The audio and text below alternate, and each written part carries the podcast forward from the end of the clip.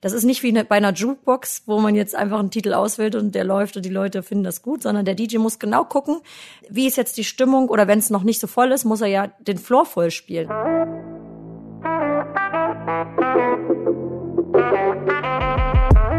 Hallo, wir sind Carolina Torres und Sarah Klöser von Bento.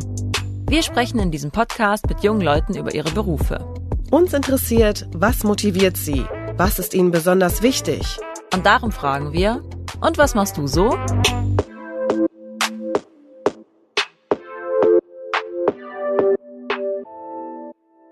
Diese Folge wird dir präsentiert von EY, Building a Better Working World. So lautet der Anspruch von EY, mit dem Ziel, Dinge voranzubringen und entscheidend besser zu machen für seine Mitarbeiter, die Kunden und die Gesellschaft. Schafft EY ein Arbeitsumfeld, in dem du deine Fähigkeiten frei entfalten kannst. Übernimm vom ersten Tag an spannende Aufgaben bei einem der größten Beratungs- und Prüfungsunternehmen und vertiefe deine Kenntnisse durch Trainings und systematisches Coaching. Hast du dein Studium richtig gut gemeistert, denkst analytisch und bist ein Teamplayer, dann bewirb dich auf www.de.ey.com/karriere.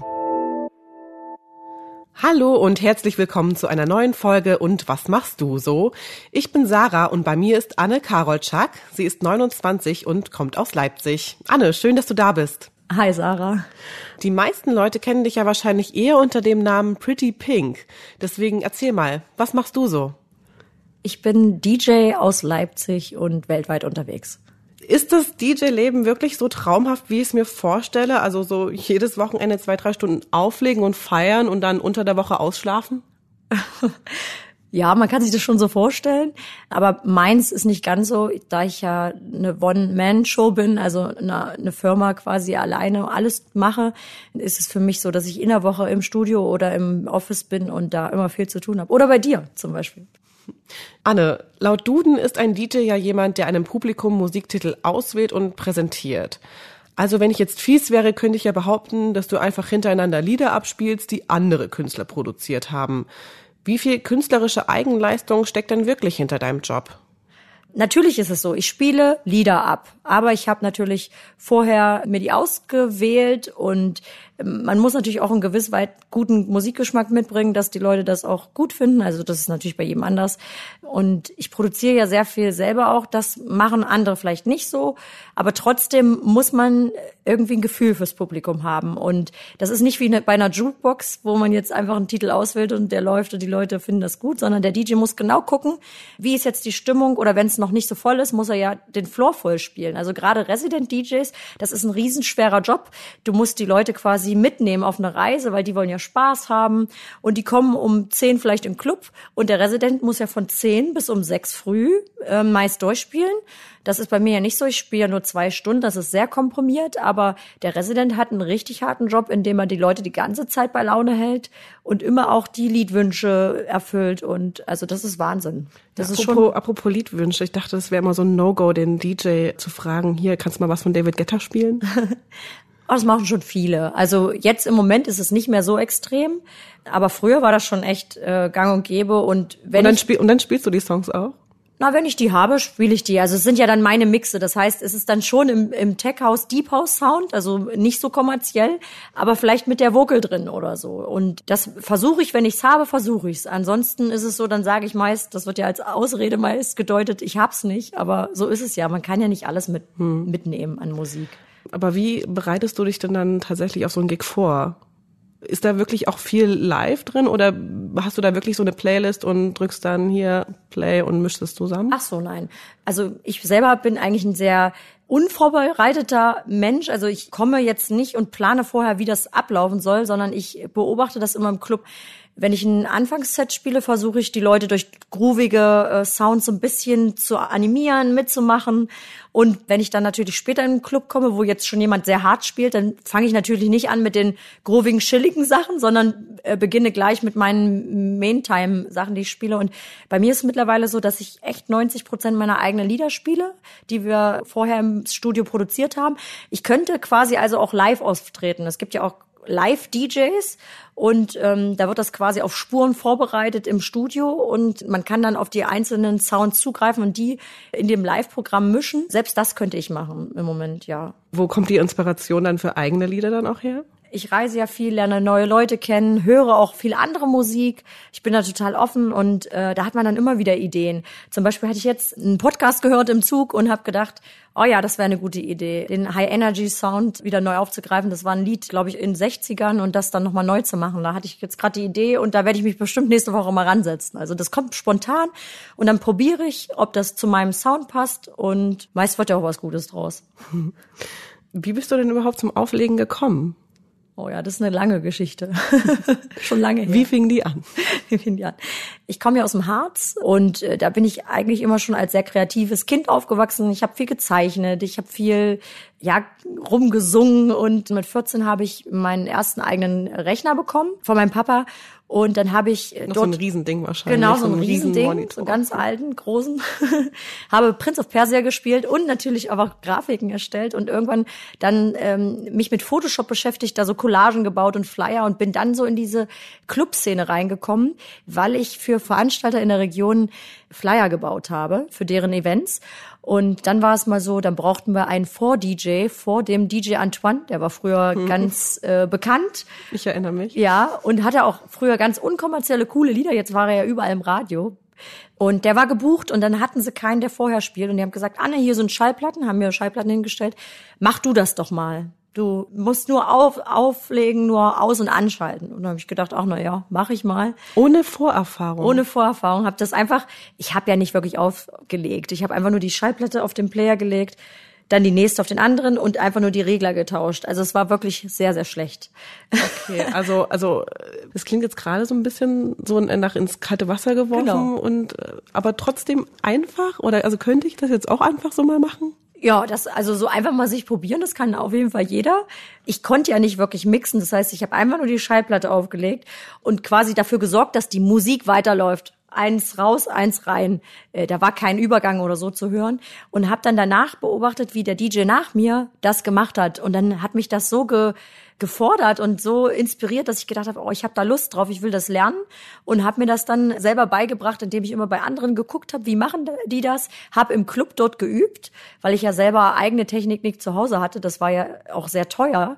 Und dann wurde das immer besser. Und ich konnte dann habe dann immer das Vorprogramm gespielt dort. Ja, wie lange hat es denn dann wirklich gedauert, bis du davon leben konntest? Also ich würde sagen, dass es erst losging mit meiner ersten Agentur. Es gibt so Booking-Agenturen, die äh, DJs vermarkten und vorher habe ich wirklich immer aufgelegt durch Kontakte, die ich mir selber organisiert hatte. Und zu der Zeit habe ich dann Newsletter gebaut und mir im Internet einfach Clubs rausgesucht. Das ist ja total illegal mittlerweile. Das darf man ja gar nicht mehr machen. Das ist ja Kaltakquise. Und ich habe einfach denen die E-Mail geschickt mit mir, hatte so eine kleine Landingpage gebaut als Webseite, wo sie sich ein Set anhören konnten und ein Bild sehen konnten. Und dann hat das gleich funktioniert. Die haben mich da gesehen, haben mich dann gebucht in ihre Clubs und auch eine Agentur ist auf mich aufmerksam geworden. Und die hat natürlich dann von, ja, einer, einer DJ-Gage vielleicht von Fahrtkosten oder mal 50 Euro, was ich bekommen habe, das quasi in einen normalen Bereich gehoben und, und davon konnte ich mein Studium dann auch finanzieren damals. Ich musste nie meine Eltern um Geld fragen. Ich habe dann mein Studium selber finanzieren können, dort meine Studenten-WG bezahlt und auch die Studiengebühren, ja. Was hast du studiert? Multimedia Design und Kommunikation. Wann hast du von dir selber gedacht, ich bin jetzt so gut, ich mache das wirklich zu meinem Hauptberuf, dieses DJ-Leben? Auch so, das würde ich sagen, kam erst nach dem Masterstudium, dass ich, wo ich das abgeschlossen habe, habe ich dann gesagt, okay, du hast so Bock da drauf, das macht dir so viel Spaß, du ähm, kannst dich hier gut über Wasser halten und du, ich möchte jetzt nicht meinen normalen Job machen, den ich ja jetzt, den kann ich ja immer noch mal ausführen, wenn ich das möchte.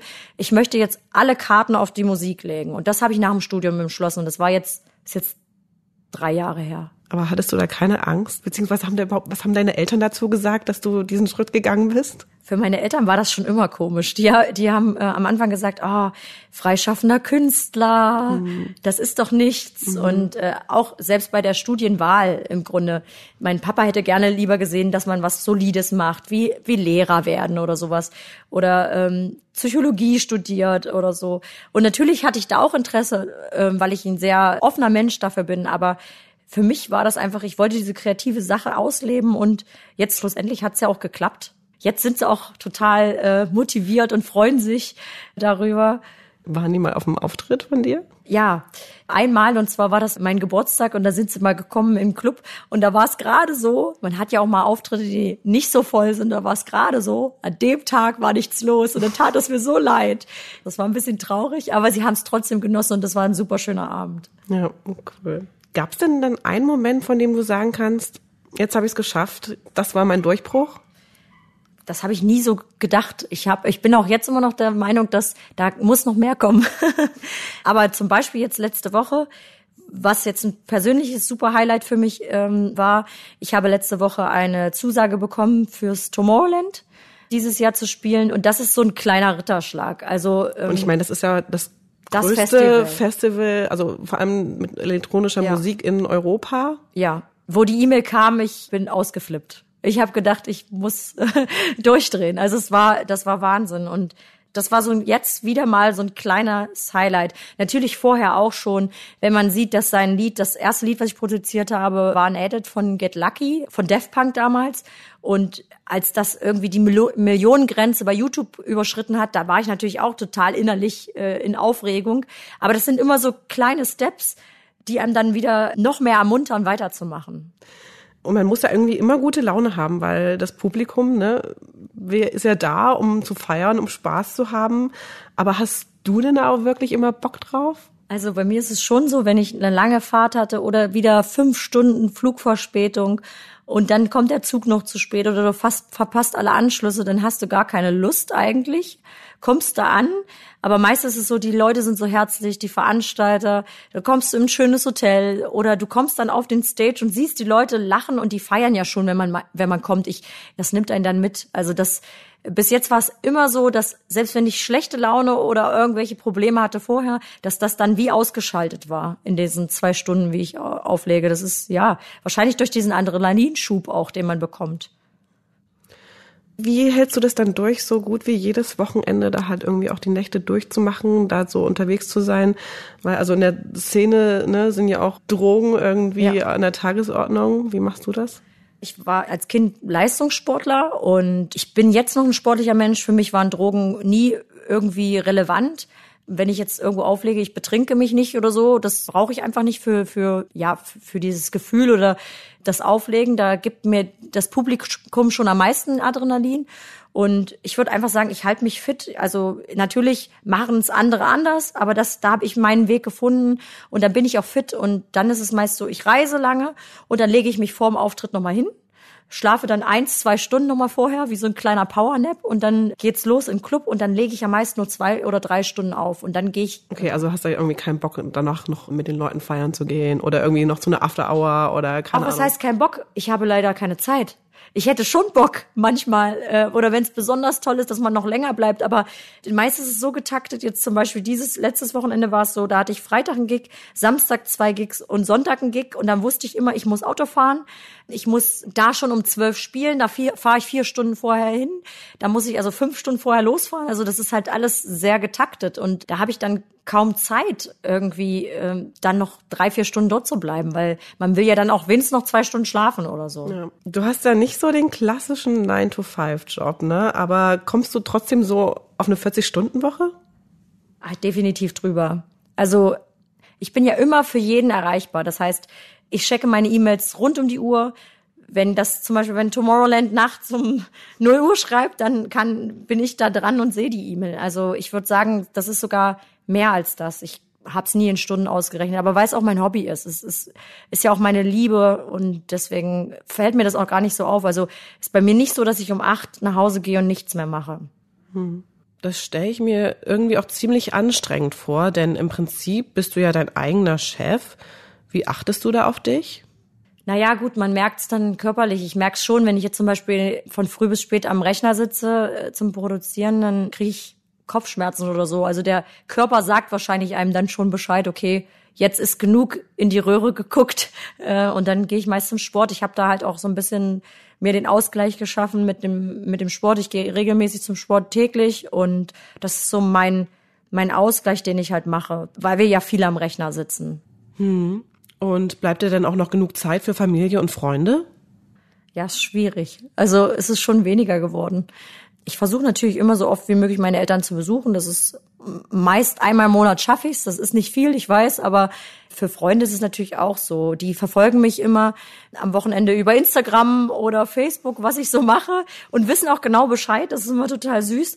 Aber man ist halt nicht in diesem Geschehen mit dabei. Und am Wochenende fehlt mir das meist, dass man quasi, man ist dann nicht mit im Club und geht mit den Leuten dann feiern, sondern man arbeitet, wenn die frei haben. Und das ist halt, mhm. Ja, das ist schon anders, aber ich mache das wegen dem Job so gern. Also aber es ist jetzt auch nicht dann sozusagen so äh, dazu verkommen, deine Freundschaften, dass sie sich freuen, dass sie dann mit auf die Gästeliste dürfen?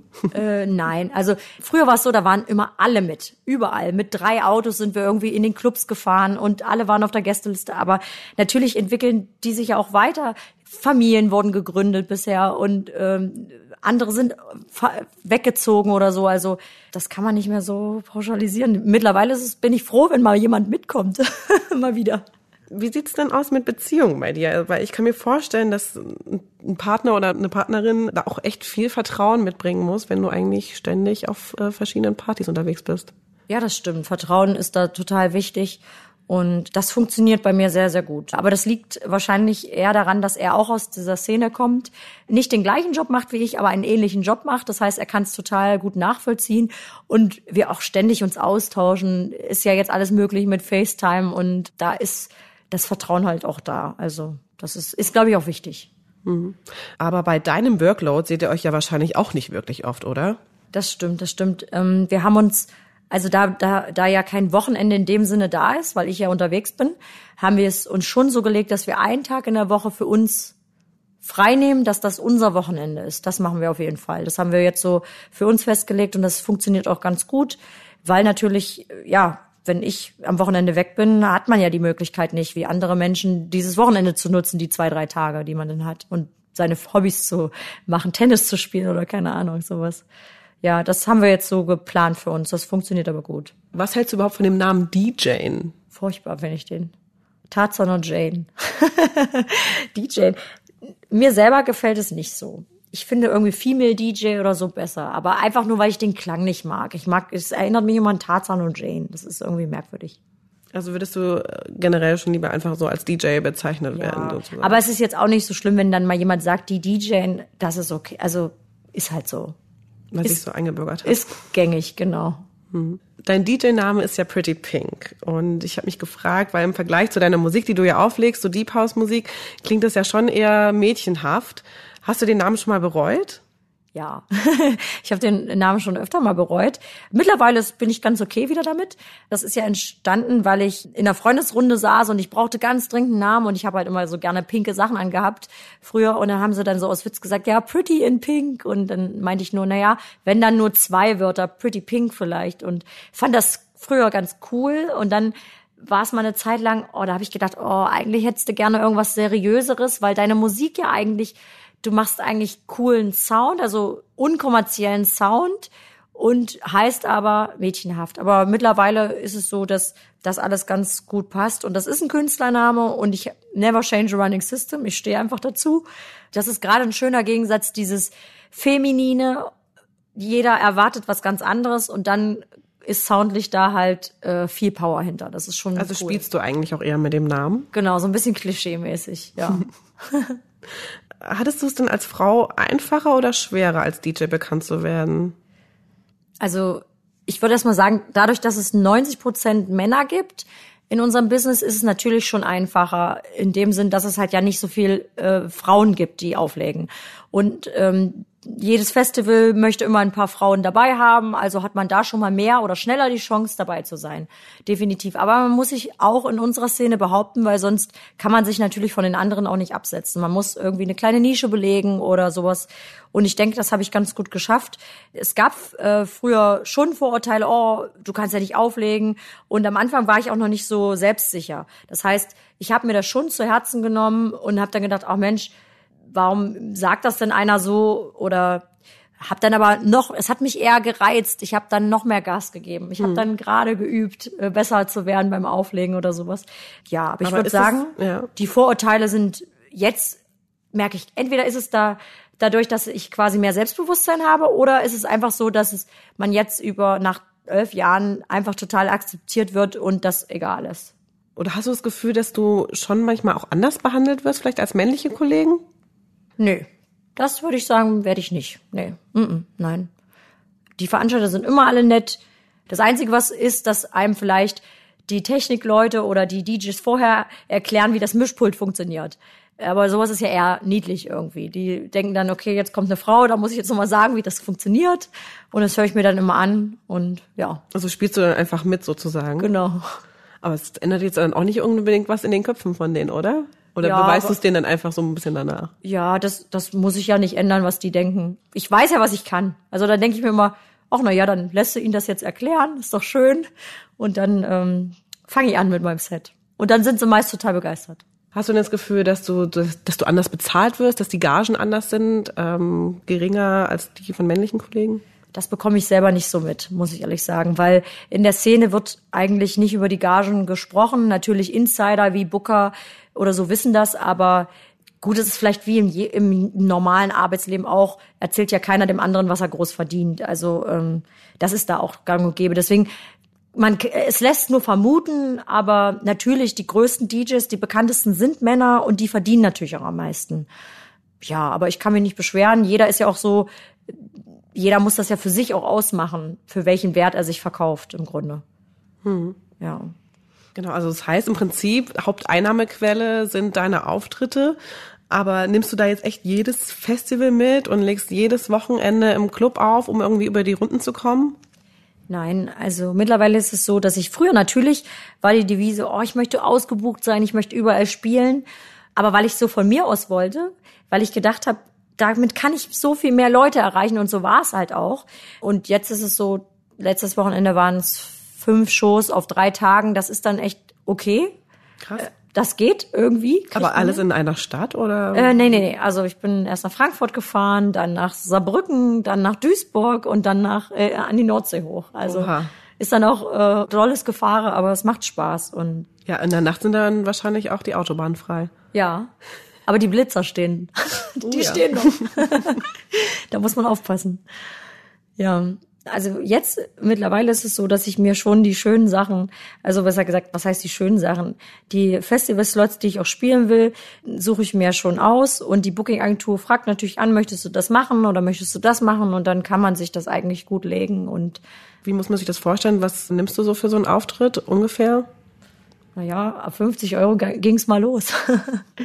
also, ja, das kann man so pauschal nicht sagen. Es kommt immer auf die Größe des Festivals an, es kommt auf die Clubgröße an, es kommt auf den Eintritt an. Das kann man einfach pauschal nicht so sagen. Und einfach so eine Range, damit man einfach nur so eine Vorstellung hat? Ja, ab 50 Euro ging's los. Also ich habe auch mal gelesen, so, so ein Robin Schulz sind 100.000. Ja, da bin ich weit von entfernt. Da bin ich weit drunter. Ja. aber nur damit man so, so, so ungefähr eine Idee hat. Ich glaube, das variiert aber bei jedem. Also ich kann mir nicht vorstellen, dass man immer 100.000 Euro bekommt, glaube ich nicht, weil das ist ja genau wie bei allen. Es gibt kleinere Läden, es gibt Läden, wo man unbedingt spielen will. Es gibt auch Promo-Gigs, wo sie sagen, okay, du kannst bei uns spielen, aber du kommst umsonst. Gibt's auch alles. Also daher kann man sich da nicht so pauschal festlegen. Also weil Festival kann ich mir vorstellen, ist wahrscheinlich echt sehr unterschiedlich, ne? Aber in so einem Club, Ja, so viel, dass ich davon leben kann. was heißt das? Naja, dass man seine Miete bezahlen kann, seine Hobbys finanzieren kann. Genau. Genau. Aber würdest du sagen, du bist reich?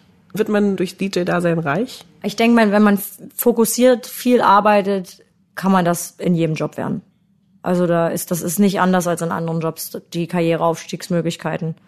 Also wenn man seine Marke, ähm, weil ich denke, dieses DJ-Dasein ist nicht mehr nur eine Personenmarke, sondern es ist alles ringsrum. Es ist eine Firma im Grunde und wenn man seine Marke gut vermarktet, kann man wie jede Marke den Bekanntheitsgrad steigern und davon auch ja Leute vielleicht anstellen, davon noch besser leben, definitiv.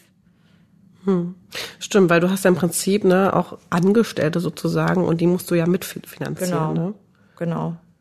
Also es ist eigentlich ein Unternehmen. Also jeder sieht nach außen natürlich nur mich, aber im Grunde ist es so, dass ich jetzt mir auch Hilfe geholt habe, zum Beispiel für die ganzen Sponsoring-Sachen oder für andere Sachen. Also ja. Du verdienst ja Geld vor allem mit, mit den Auftritten, aber du produzierst ja auch eigene Musik. Kann man davon gut leben?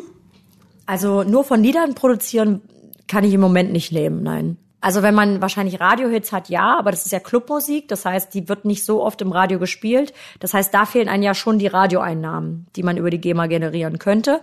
Und ansonsten verkaufstechnisch ist es mittlerweile leider so, dass bei Verkaufsplattformen, die MP3s verkauft haben, hat man ja noch ein bisschen mehr Anteil bekommen an den mhm. Verkäufen, irgendwie 50 Prozent. Dann musst du es noch mit dem Label teilen.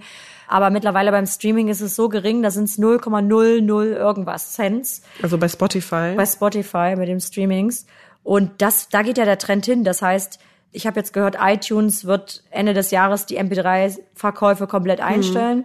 Und dann werden wir wahrscheinlich alles nur noch über Streaming generieren müssen. Und da kann der Künstler nicht, also nicht wirklich von leben, außer er hat einen Superhit, der weltweit Platin geht. Du bist ja mit deinen Songs zum Beispiel auch bei Spotify. Was fällt da am Ende so ab? Also jetzt nun mal äh, zum Vergleich. Ich glaube, meine älteste Single, die da drauf ist, irgendwie, die hat Millionen Plays und da kriegt man dann, hat man 100 Euro bei einer Million Plays verdient oder so in der Art. Ungefähr. Hm, okay. Also es ist super wenig. Ja. Lohnt es sich für dich trotzdem das? Ähm, natürlich, weil du ja auch durch die Musik, die Leute konsumieren ja meine Musik und die kommen natürlich dann auch zu Live-Shows, weil die ja Lust haben, die Musik auch live von mir zu hören. Also es ist schon so, dass sich das sehr lohnt und ich möchte natürlich auch weiter Musik machen, weil ich kann mich dadurch ausdrücken und ich kann meine eigene Musik spielen und das ist total wichtig. Also für mich ist es total wichtig und mir macht es halt auch Spaß, mit Sängern zusammenzuarbeiten. Letztens haben wir einen Text geschrieben, da habe ich gesagt, komm, lass uns doch mal das Thema machen und dann haben wir halt da was raus, draus entwickelt und das macht halt einfach so Spaß. Was würdest du denn sagen, inwiefern kannst du dich selbst verwirklichen? Total. Ich würde sagen total, weil das ist ja auch das, warum ich das mache. Ich kann quasi meine Musik machen, ich kann meine Musik auflegen, ich kann meine Marke nach außen tragen, so wie ich mir das vorstelle. Also ich würde sagen zu 100 Prozent. Mm, wie äußert sich das? Also ich glaube, es gab noch keinen Tag, wo ich gesagt habe, oh, außer wenn man krank ist natürlich, ne? Oh, jetzt habe ich auch gar keine Lust, irgendwas zu machen. Also nee, das gibt's nicht. Ich habe immer irgendwie äh, und wenn es selbst nur Recherche ist oder dass man nur den ganzen Tag an einem Soundloop rumbaut. Äh, ich habe immer Lust. Genau. Was ist denn am DJ-Dasein ganz anders, als du erwartet hast? Im Grunde denke ich, ist es das, dass ich, man denkt ja, man sieht ja quasi immer nur, oh, man reist und man ist dort und spielt da. Aber dieses ganze, wie sagt man dann, nicht äh, dieses ganze organisatorische vorab, was passiert. Also ähm, auch meine steuerlichen Sachen, die ich, klar könnte ich das abgeben, aber man mache ich ja alles selber. Das heißt, irgendwie ist das sowas, was ich nicht erwartet habe am Anfang, dass das so viel ist, dass man da so viel zu tun hat mit diesen ganzen administratorischen Sachen und diesen, ja, Buchhaltungskram. Hm. Was würdest du vielleicht auch im Nachhinein anders machen? Im Moment gar nichts. Nein, würde ich, würde alles genauso machen.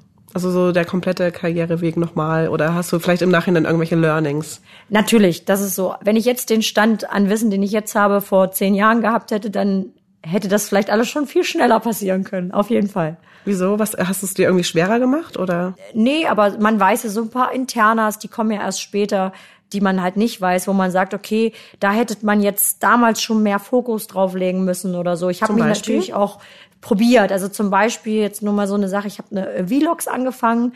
Äh, da bin ich dann zu Auftritten gelaufen mit einer Vlog-Kamera, mit meinem iPhone für Snapchat und Insta-Story, dann noch aufgelegt und am besten noch Fotos nebenbei gemacht. Und das habe ich alles selber gemacht. Und dann irgendwann merkt man, okay, jetzt hast du dieses tolle Video hier geschnitten, hast den ganzen Tag dran geschnitten, hast das hochgeladen und dann ist aber die Musik, also ich lade auch Musiksets hoch, die gefällt den Leuten eigentlich besser als die Vlogs. Und dann denkst du dir, okay, naja, dann hättest du das eigentlich lassen können. Nach der zehnten Staffel habe ich dann gedacht, ach, wenn das keinen so interessiert wie die Musik, vielleicht kann man es auch nicht erwarten, man hätte es vielleicht auch länger machen müssen, aber da habe ich dann gedacht, okay, dann lässt du das halt sein. Hm. Also schon irgendwie so ständig aber so eine Arbeit, irgendwie, ich muss irgendwie bekannt werden, ich muss äh, den Leuten zeigen, wer ich bin, oder? Eigentlich wollte ich den Leuten quasi mal die andere Sicht zeigen, weil die sehen ja im Grunde immer nur, ich bin in New York, ich bin in San Francisco, sehen die schönen Bilder bei Instagram. Aber im Grunde sehen die alles nicht, das Traveln, quasi die Zeit, die man da opfert, was man hinten Backstage sieht, das sehen die Gäste ja vor der Bühne zum Beispiel nicht. Und da habe ich gedacht, das ist eine coole Idee. Aber so muss man sich halt ausprobieren. Man hat halt eine Idee und dann probiert man das mal. Und wenn das halt nicht so fruchtet, wie man sich das vorstellt, kann man das ja dann auch als quasi sein eigener Chef äh, irgendwie wieder lassen. Mhm. Oder, oder weiß dann halt mit dem Know-how-Standard, dass jetzt Musik halt in Sets irgendwie attraktiver ist und die, ähm, die Fans sich da mehr interessieren. Mhm. Ja. Und so DJ sein, ne? Also ist das was, was du wirklich bis zur Rente machen willst? Ja, das gucken wir mal. ich weiß noch nicht so richtig. Es gibt ja sehr, sehr viele ältere DJs schon mhm. und Marusha ist auch schon über 50. Ah ja, siehst du. Aber ich glaube, die war mal kurzzeitig nicht mehr so mhm. so da. Ja. Ich weiß gar nicht, vielleicht hat sie eine Pause gemacht oder so. Ja, ich könnte es mir für mich persönlich schon vorstellen, aber es kommt natürlich darauf an, ob man mich dann noch sehen will. Auf, der, auf der Bühne. Gucken wir mal. Ja, letzte Frage. Was wärst du, wenn du nicht DJen wärst? Ein kleiner Hund.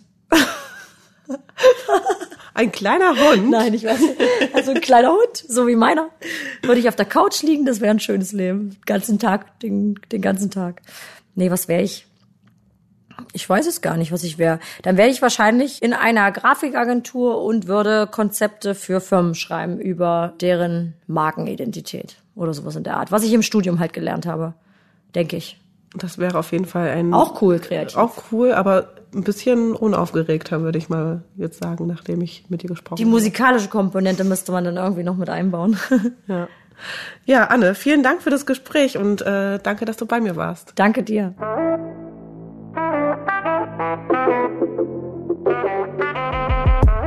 Das war der Bento Podcast und was machst du so? Wenn dir die Folge gefallen hat, dann hinterlass uns doch bei iTunes eine Bewertung. Wenn du selbst Lust hast, mit uns über deinen Beruf zu sprechen oder uns Feedback geben möchtest, schick uns eine Mail an und was machst du so at bento.de oder schreib an unseren Bento-Account auf Instagram oder auf Facebook. Unterstützt haben uns Thorsten Reitzek, Markus Monteagudo, Jens Ressing, Johannes Kückens, Tim Verhardt und Inken Dvorak. Unsere Musik kommt von Ole Bostelmann. Bis bald!